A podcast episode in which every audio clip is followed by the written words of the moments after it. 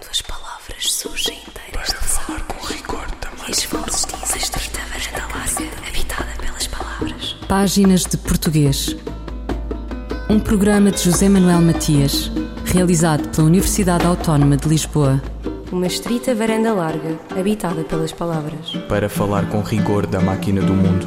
Quando as palavras surgem inteiras das águas e as vozes dizem os nomes na casa da língua. A Guiné-Bissau tem o português como língua oficial. Tem também o crioulo. Com uma maioria singular, que é a sua, defronta-se com um conjunto de problemas e desafios no que diz respeito ao ensino da língua oficial. Páginas de Português conversa com o professor Rachid Jau. Ainda se vive na Guiné-Bissau, ou seja, no contexto guineense, uma situação linguística é, extremamente complexa. É, tendo em conta os efeitos da narrativa eurocêntrica colonial. Então, se você, se a gente parar para é, recuar um pouquinho atrás, veremos que a Guiné-Bissau passou por momentos históricos ah, pela imposição da língua portuguesa no contexto guineense e essa situação per, perpassou o regime pós-colonial ah, e nos dias atuais a situação parece que, ao meu ver, a Guiné-Bissau ah, vive um regime que se encontra sob efeitos da ideologia linguística de um ideário colonizador típico do Estado-nação europeu que entrelaça língua e nação em um projeto único. Então, basicamente é isso. Você tem um contexto multilingue, onde coabitam mais de 23 línguas e a língua, no, no que diz respeito a planejamento do status, a língua oficial, a língua portuguesa se configurou como língua oficial, em detrimento das demais línguas autóctonas e as línguas alótonas.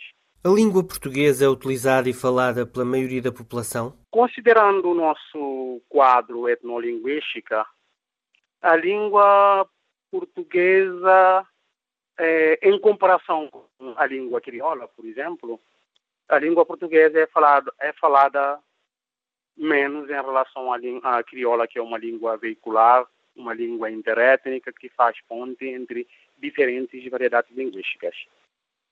Então, o uso da língua portu portuguesa restringe apenas nos ambientes formais, nas escolas, nas universidades, nos outros contextos jurídicos, é, por aí. Comparando com o crioulo, ainda tem mais prevalência do, do uso, do, do uso da língua crioula em detrimento da língua portuguesa. Por exemplo, na comunicação social, qual é a língua que se fala nos média na Guiné-Bissau? Por vezes, ah, depende do programa que os média utilizam. Porém, ela oscila com o crioulo. No rol dessa oscilação, ah, dependendo da pessoa ou dentro do, da, da questão estilística do sujeito ah, praticante. Ou seja, se for uma entrevista, depende da pessoa, mas ah, de uma forma mais genérica, digamos assim, que ainda vive prevalência da, do crioulo detrimento da, uh, da língua portuguesa o nosso dia a dia se manifesta mais pela, pelo uso do crioulo do que o português. Como referiu, a língua portuguesa é praticamente utilizada apenas uh, no meio escolar, nas universidades, nos locais públicos. Como é o ensino? Uh, é um ensino monolingue em português? É um ensino bilingue com o crioulo?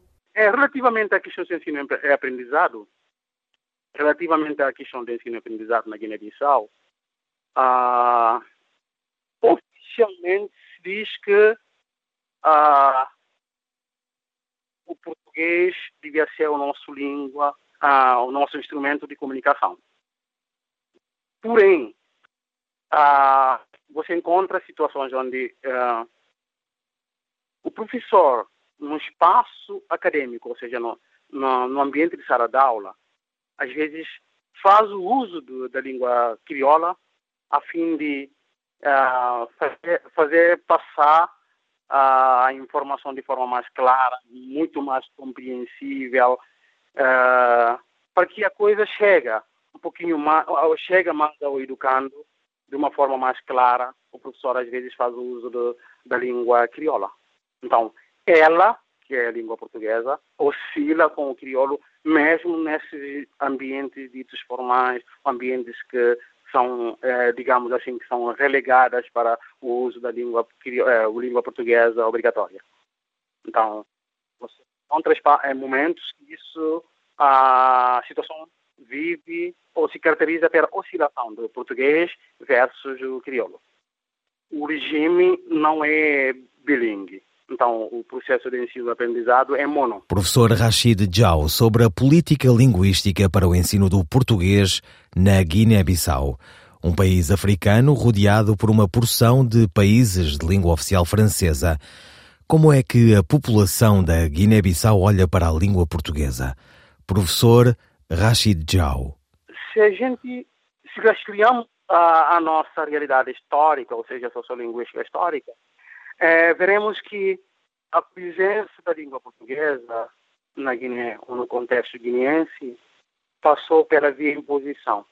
Então, ela se enraizou no contexto guineense, não apenas pela imposição, mas também é, ela representa como um sinônimo, sinônimo de status no contexto guineense, é, tendo em conta essa determinação social da língua ela representa como um elemento de status. Então, ela é vista no rol dessa compreensão. Ah, o sujeito falante, quando ah, adquire essa língua, é, se caracteriza mais ou menos assim, é, tomando, tomando em consideração essa relação da língua portuguesa com o status, ou seja, a língua portuguesa com a, a inteligência, sabe? Então, isso ainda está enraizado no contexto guineense. Apesar de que, pronto, se você uh, ir mais ao longe para averiguar o que, que a ciência linguística nos informa ou nos adverte, você compreende que é, é uma dissociação, uh, é uma associação que a gente faz de forma trivial. É uma tradução trivial, achando que uh, a aquisição da língua portuguesa é sinônimo de inteligência. Então, ela ainda tem esse status, essa conotação com a inteligência, com o status é muito forte ainda no contexto guineense. Em relação ao Estado, aos governos, tem havido uma política linguística coesa no país? Eu diria que política linguística no contexto guineense ainda deixa a desejar. Justamente porque tem ausência de, do Estado me parece que o nosso Estado ainda está, está silencioso em relação a essa questão. Uh, eu não diria que a política linguística está sendo veiculada, ou seja, está sendo acionada aqui é coesa. Eu, eu uh, diria que a incoerência é gritante, justamente porque você a gente fala num contexto multi ou plurilingüe, onde você tem política, planejamento linguístico implementada de forma mono. Então, é, contraproducência, ou seja, incoerência é gritante. Como referiu, o ensino da língua portuguesa é praticamente monolingue. O que é que isto significa? As crianças acabam por apreender bem a língua? Há muito abandono uh, escolar? Então, eh, eu, enquanto professor, Uh, estou evidenciando isso de forma mais clara possível, diferentemente de um olhar de um senso comum ou de um olhar menos técnico. Tecnicamente falando, uh, a implementação da, do uso da língua portuguesa no texto guineense ainda assim deixa de desejar, porque você tem graves implicações na atitude linguística dos sujeitos e isso interfere significativamente no processo educativo uh, no sentido de comprometer o sucesso acadêmico dos sujeitos que não têm domínio da língua portuguesa ou língua imposta no Estado guineense. Então, o que, dizem, o que por outro lado desencadeia marginalização sistemática daqueles dos que não são alfabetizados nessa língua. Indo mais ao, ao fundo dessa implicância, você uh, consegue perceber clara opressiva tendência glotofágica das línguas. O que é isso? É, basicamente, se pode dizer que você, é, com é, esse regime, ou seja, com esse, essa equação uh, de política linguística mono no contexto multi, uh, você acaba uh, desencadeando situações que geram tendência glotofágica. Você começa a silenciar, ou seja, apagar outras variedades linguísticas. Então, justamente essas línguas, as nossas línguas autóctonas, eh, elas vão se diminuindo ao longo do tempo. Você acaba criando uh, uma espécie de política que uh, anula, silencia essas línguas. Silencia não só as línguas, mas também as, as diversidades, as diferenças que compõem o quadro etno, etnolinguístico da Guiné-Bissau. E como é que olha para o futuro da língua portuguesa no país? Se de fato queremos agir em prol de uma política e planejamento linguística que visa contemplar outras vozes que visa contemplar uh, a heterogeneidade que nos cerca, uh, então o futuro da língua portuguesa irá coabitar, na verdade, coabitar não apenas coabitação no nível micro, mas também macro, no sentido de oscilar com outras línguas. Por exemplo, você tem no contramão, ou seja, do lado oposto, você tem uh, crioulo que ganha espaço cada vez mais, ganhando espaço tanto nos contextos formais e nos contextos informais. Professor Rachid Jau, sobre a política linguística para o ensino do português na Guiné-Bissau. Fulgurações do nosso idioma. Um apontamento da professora brasileira Edleise Mendes. Esta semana, a professora Edleise Mendes debruça-se sobre o curso do Instituto Internacional da Língua Portuguesa para a elaboração de materiais portal do professor de português, língua estrangeira na Guiné-Bissau. Em outras oportunidades neste programa, destaquei a relevância do portal do professor de português língua estrangeira, língua não materna, o PPPLE, como um importante instrumento de política linguística desenvolvido pelo Instituto Internacional da Língua Portuguesa e pela comunidade dos países de língua portuguesa.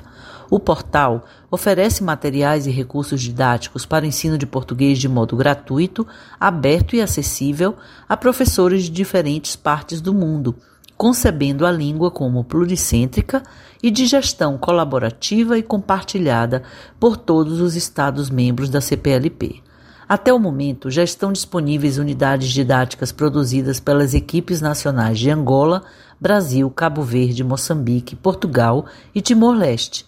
Além desses materiais, há também unidades produzidas para o ensino de português a grupos específicos, como língua de herança, língua de acolhimento e para falantes de espanhol e de chinês. Ao todo, são mais de 1.300 horas de aulas disponíveis totalmente gratuitas. Mas o diferencial que o portal inaugura é o fato de que, pela primeira vez, professores angolanos pensaram em levar seus alunos de português a um cruzeiro no Lobito e os cabo-verdianos em ensinar como se faz uma boa cachupa. E o que dizer de aprender português viajando numa chopela em Moçambique ou conhecendo os produtos de artesanato de Timor-Leste? Nessas oportunidades de criação, os professores voltaram-se para refletir sobre as suas próprias realidades de ensino, tendo como ponto de partida os interesses e necessidades locais, bem como o cenário linguístico e cultural que caracteriza esses países. Descobrir-se autores e incluir nos seus materiais modos de ensinar português como o vivenciam foi para muitos uma experiência transcendente. Na próxima semana, mais um Estado-membro da CPLP prepara-se para entrar no portal, a Guiné-Bissau, cujos falantes de português representam pouco mais de 27% da população. O país é marcado pela diversidade linguística e cultural, visto que coexistem em seu território mais de 20 grupos étnicos com suas respectivas línguas, além do crioulo, língua majoritária e falada por mais de 90% da população. Nesse contexto, o português é segunda língua para a maior parte das crianças que chegam à escola, o que traz enormes desafios para os professores guineenses. No curso que será realizado pelo ILP em Bissau, participarão em torno de 35 professores de português que experimentarão elaborar seus materiais de ensino agora em uma nova perspectiva, olhando para as necessidades reais dos seus alunos e utilizando-se do universo cultural de suas vivências cotidianas. Que sejam muito bem-vindos ao PPPLE. A crônica desta semana da professora Edleis Mendes.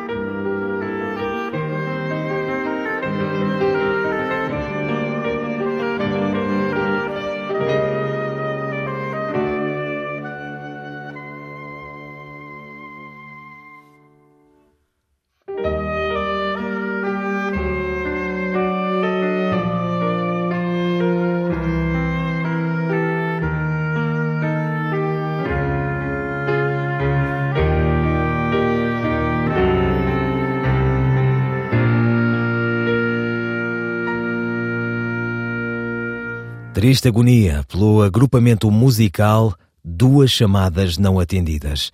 Este agrupamento é constituído por Gonçalo Marques no bombardino, Artur Roquina no oboé e pelo pianista André Louro, que assume a composição dos temas originais e a direção musical. Qual o feminino de piloto? A resposta da linguista Sandra Duarte Tavares. A palavra piloto provém do italiano piloto e é um nome com um só género gramatical para designar uma pessoa do sexo masculino ou do sexo feminino. Faz-se a distinção apenas pelo determinante artigo, tal como a palavra dentista, o dentista, a dentista, o intérprete, a intérprete, o guia, a guia. Portanto, devemos dizer o piloto se nos referirmos a um homem e a piloto se nos referirmos a uma mulher tal como acontece com copiloto, o copiloto, a copiloto. E terminamos com a regra: nomes comuns de dois géneros são aqueles que têm uma única forma e que fazem a distinção entre o masculino e o feminino apenas por meio do determinante artigo. Assim, devemos dizer o piloto e a piloto. Sandra Duarte Tavares, linguista. Eu, El Rei, faço saber aos que este alvará virem que hei por bem me apraz dar licença a Luís de Camões para que possa fazer imprimir nesta cidade de Lisboa uma obra em octava rima chamada Os Lusíadas. Estante Maior, em colaboração com o Plano Nacional de Leitura.